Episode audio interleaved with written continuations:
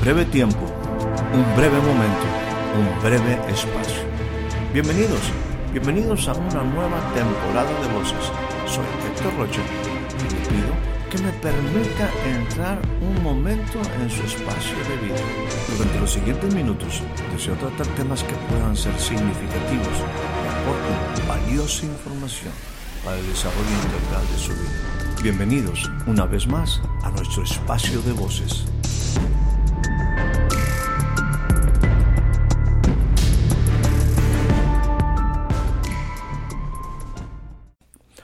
Recibe usted la más cordial bienvenida a este nuevo breve espacio de voces. El día de hoy estaremos considerando como una escritura central, la que encontramos en el capítulo número 7 del Evangelio según San Juan, y estaré leyendo a partir del versículo 37. Dice de esta manera, en el último y gran día de la fiesta, Jesús se puso en pie y alzó la voz diciendo, Si alguno, si alguno tiene sed, venga a mí y beba. Continúa diciendo, El que cree en mí, como ha dicho la Escritura, de lo más profundo de su ser, brotarán ríos de agua viva. Jesús en una manera muy audaz y abierta en medio de un pueblo que estaba necesitado de una esperanza, emerge con una, una voz poderosa haciendo una declaración, insisto que bastante audaz. Si alguno tiene sed, venga a mí y beba. Le comentaré que en las enseñanzas de Jesús a sus discípulos, cuando hemos hablado acerca del Sermón del Monte, en una de las diferentes bienaventuranzas que se conocen como las bienaventuranzas, hay una de ellas que dice, bienaventurados aquellos que tienen hambre y sed de justicia, porque ellos serán saciados. Déjame decirte que hemos hablado y comentado bastante en algunos envíos anteriores de que hambre y sed son elementos esenciales. El hombre tendrá hambre, el hombre tendrá sed, el hombre tiene diferentes necesidades que constantemente tienen que estar siendo satisfechas como una cuestión de vida. Lo que me parece aquí muy interesante es cómo esta hambre y sed es ligado particularmente a la palabra justicia. Lo que en un momento nosotros hemos visto acerca de la vida de Jesús, por ejemplo, cuando estaba con aquella mujer llamada samaritana, que Jesús le pide a esa mujer que le dé agua porque ahí estaba el pozo, el pozo de Jacob, ¿verdad? Y ella iba a sacar agua para, pues para sus necesidades vitales, como también para alimentar ahí sus corderos, sus cabritos. Eh, Jesús eh, se atreve, se acerca a esta mujer y le dice, bueno, dame de beber. Y empieza un diálogo siempre muy interesante entre Jesús y esta mujer. Finalmente, enfocándonos en este nuestro tema del día de hoy, hay un momento donde Jesús le dice, cualquiera que bebiere de esta agua, del agua de este pozo, volverá a tener sed. Pero el que bebiere del agua que yo le daré, no tendrá sed jamás, sino que el agua que yo le daré será en él una fuente de agua que salte para vida eterna. La mujer, obviamente, al hablar de agua, entendía perfectamente que era una necesidad vital y, dice, oye, pues dame de esa agua, me interesa, pero ¿cómo vas a sacarla? ¿De dónde vas a sacarla? En una forma u otra, Jesús parece que le está diciendo, no mujer, yo no te estoy hablando de esa agua, te estoy hablando de una agua diferente el agua que yo le daré, yo puedo, y aquí permítame ampliar, quizás en el pensamiento de Jesús, yo puedo darte agua. Mira, recordarás que Nuestros padres en el desierto, cuando tuvieron sed, pues eh, el agua salió de la roca. Hubo tiempos donde pues el agua quizás llovía en ciertos lugares y venía quizás como lo que hoy conocemos como los monzones allá en la parte de África, que hay una temporada de sequía impresionante y después al paso del tiempo vienen las lluvias y esas lluvias traen unos escurrimientos que eh, transforman literalmente la tierra, los animales vuelven a tener vida, eh, nuevamente empieza a irrigarse los campos, las hierbas empiezan a brotar y venía un agua que satisfacía, que llenaba estanques, que llenaba presas. Ese tipo de cosas son muy comunes en las cosas que puede hacer Dios cuando envía la lluvia temprana y la lluvia tardía. Pero Jesús no está hablando, no está hablando de esa agua y eso es lo que está diciendo esta mujer. Mira, el agua que yo te daré es una agua diferente porque va a satisfacer una necesidad diferente. De inmediato la mujer le dice, dame, dame de esa agua. Yo creo que pensando, insisto en que esto también reduciría sus faenas, su trabajo, como diciendo, oye, si hay una fuente, si se puede producir agua hasta en forma milagrosa, y yo me evito trabajo y yo evito el tener que venir aquí, pues dame, dame de esa agua. No sé si entendían perfectamente lo que Jesús le estaba ofreciendo, que insisto, era una agua diferente. Jesús, volviendo al pasaje, cuando en medio de esa gran fiesta le dice, si alguno tiene sed, venga a mí beba. No dice vaya a un pozo, no dice espere a que llueva, eh, no dice venga a mí, venga a mí y beba. Y hace referencia, como dice la escritura, el que cree en mí, de lo más profundo de su ser brotarán ríos, ríos de agua viva. Es obvio que cuando hablamos de elementos esenciales, agua, pan, las cosas que el hombre necesita para vivir, inmediatamente pensamos que solamente se refiere al agua física y al pan, al pan físico. Es como después de aquel grande milagro cuando Jesús, después de estar eh, disertando, enseñando, por ejemplo, ahí en el Sermón del Monte y en otras ocasiones, cuando llegó la noche y que, bueno, los discípulos le decían, oye Jesús, hay que dejarlos ir porque han estado aquí todo el día y pues bueno, es momento de que vayan y se provean de pan. Y Jesús le dice, no hay, no tienen por qué irse, ustedes denle de comer. Inmediatamente la mentalidad humana, muy natural, es, pero ¿de dónde vamos a tener pan para tanta, tanta gente, para esta multitud? Y hablaron hasta de cierta cantidad de dinero. Si mal no me acuerdo por ahí, estamos hablando de 200 denarios, o sea, estamos hablando de que el sueldo quizás de seis meses no alcanzaría para, para tan grande multitud. Y Jesús en aquella ocasión pues eh, invita a, a traer lo que hubiera por ahí, la provisión que hubiera ahí, aparece un muchacho que tiene cinco panes y dos peces. Tremendo milagro se realiza.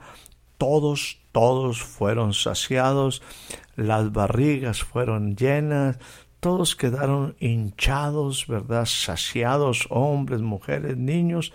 Y bueno, eh, unos días posteriores habían ido a otro lado y esta una de esta gente ha ido a buscarle y Jesús le dice ¿por qué ustedes me están buscando? Jesús les dice, ustedes me están buscando porque comieron pan, porque vieron señales, porque entendieron quién soy yo.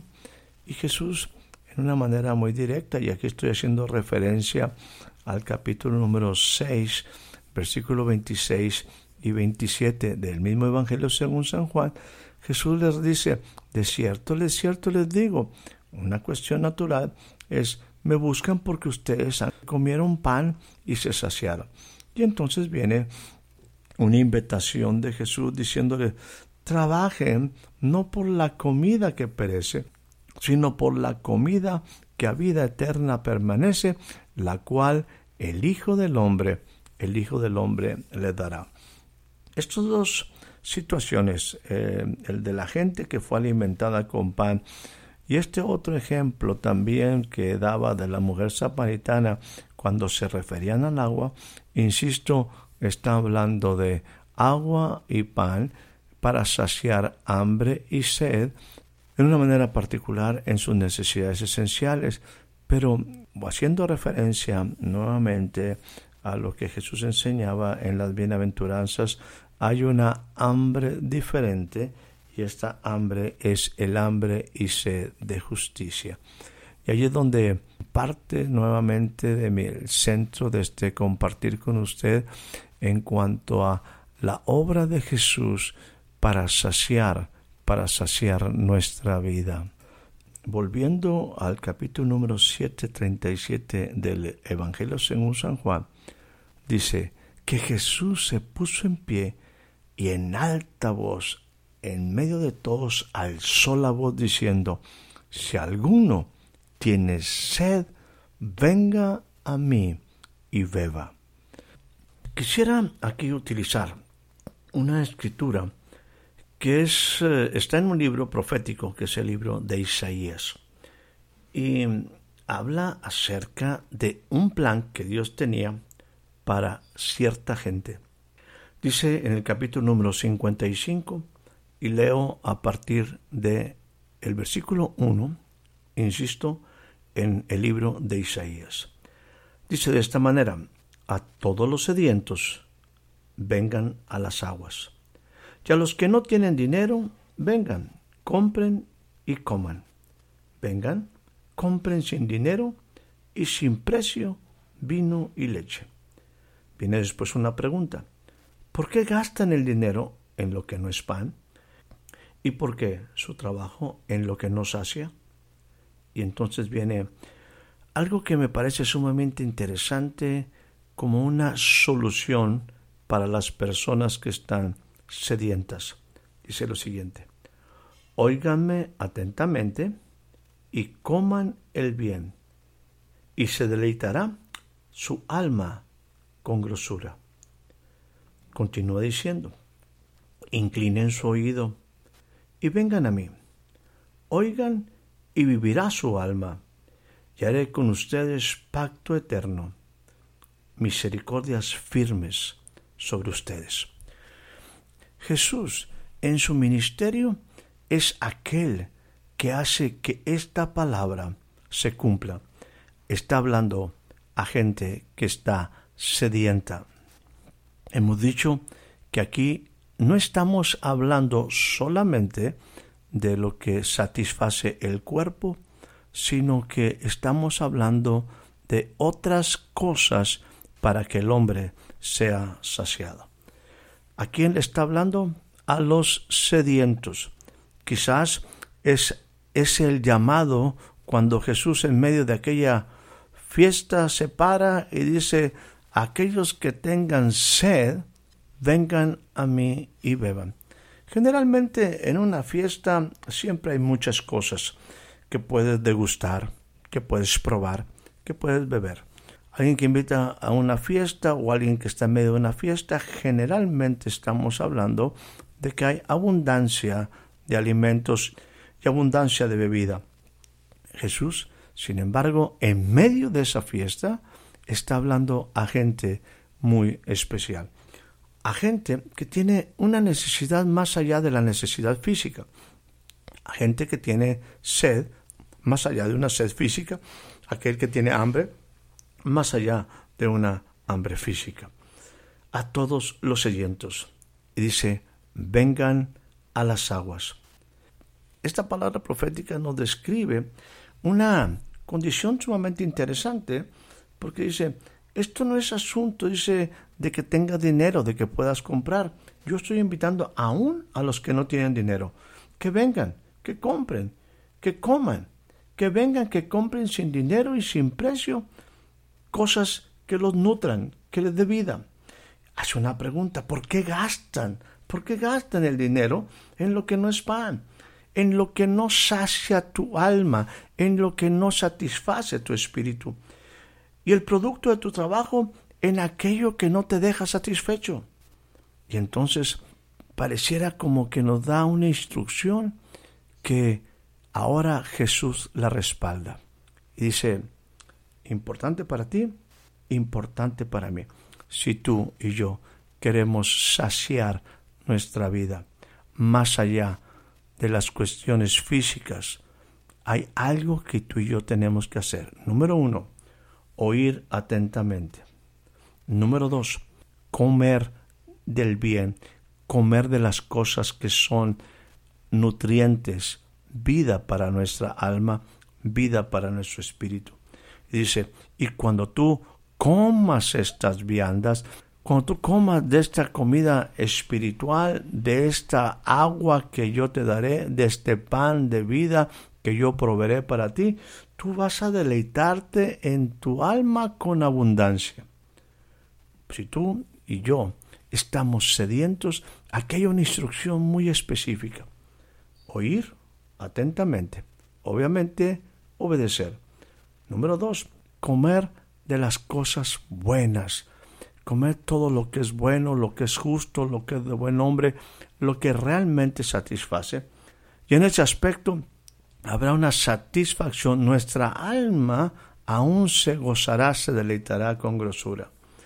Dice, inclina tu oído ven a mí, oigan y ustedes van a ver que su alma va a vivir y no solamente eso, habrá un pacto eterno en el cual se mostrarán las misericordias firmes de Dios para con tu vida. En algún momento mencionamos de que aquellos hombres que habían sido saciados de pan buscaban a Jesús y le dice Jesús, ¿por qué me están buscando? ¿Por qué me buscan? ¿Solamente por el pan que sació su hambre natural? Y le dice, trabajen, trabajen por las cosas que trascienden a la vida.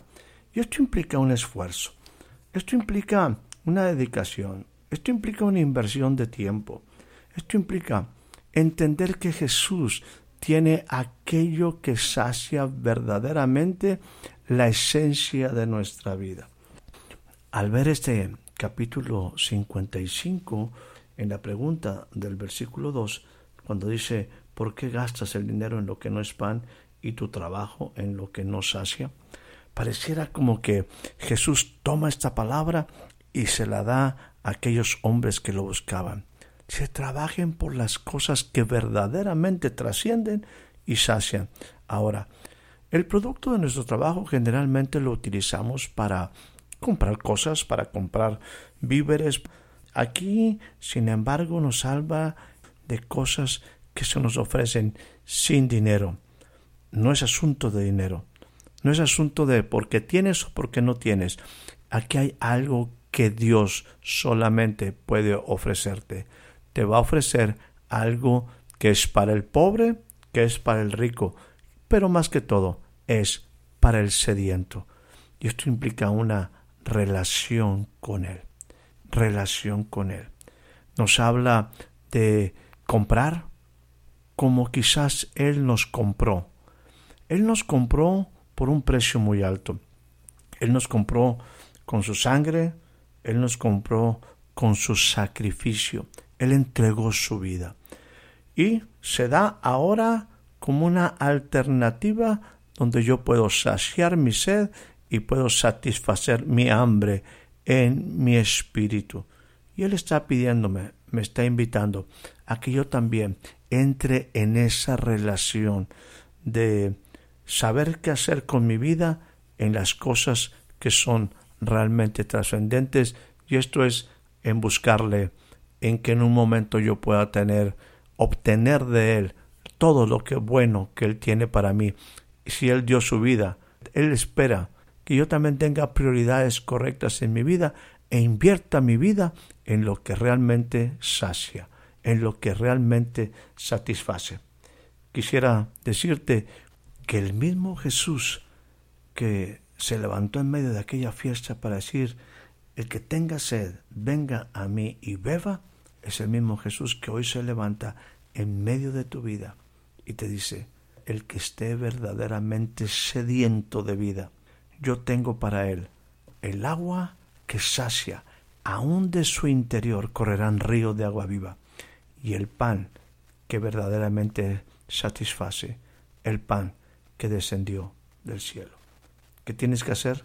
¿Qué tenemos que hacer? Quizás lo que se nos recomendaba hace ratito. Oír atentamente, comed de lo que Él me ofrece y en consecuencia mi alma se deleitará con las abundancias de vida que hay en Dios. Que tengas una excelente noche, una excelente tarde, un excelente día. Espero haya disfrutado de este breve espacio de voces. Soy Héctor Rocha. Hasta la próxima.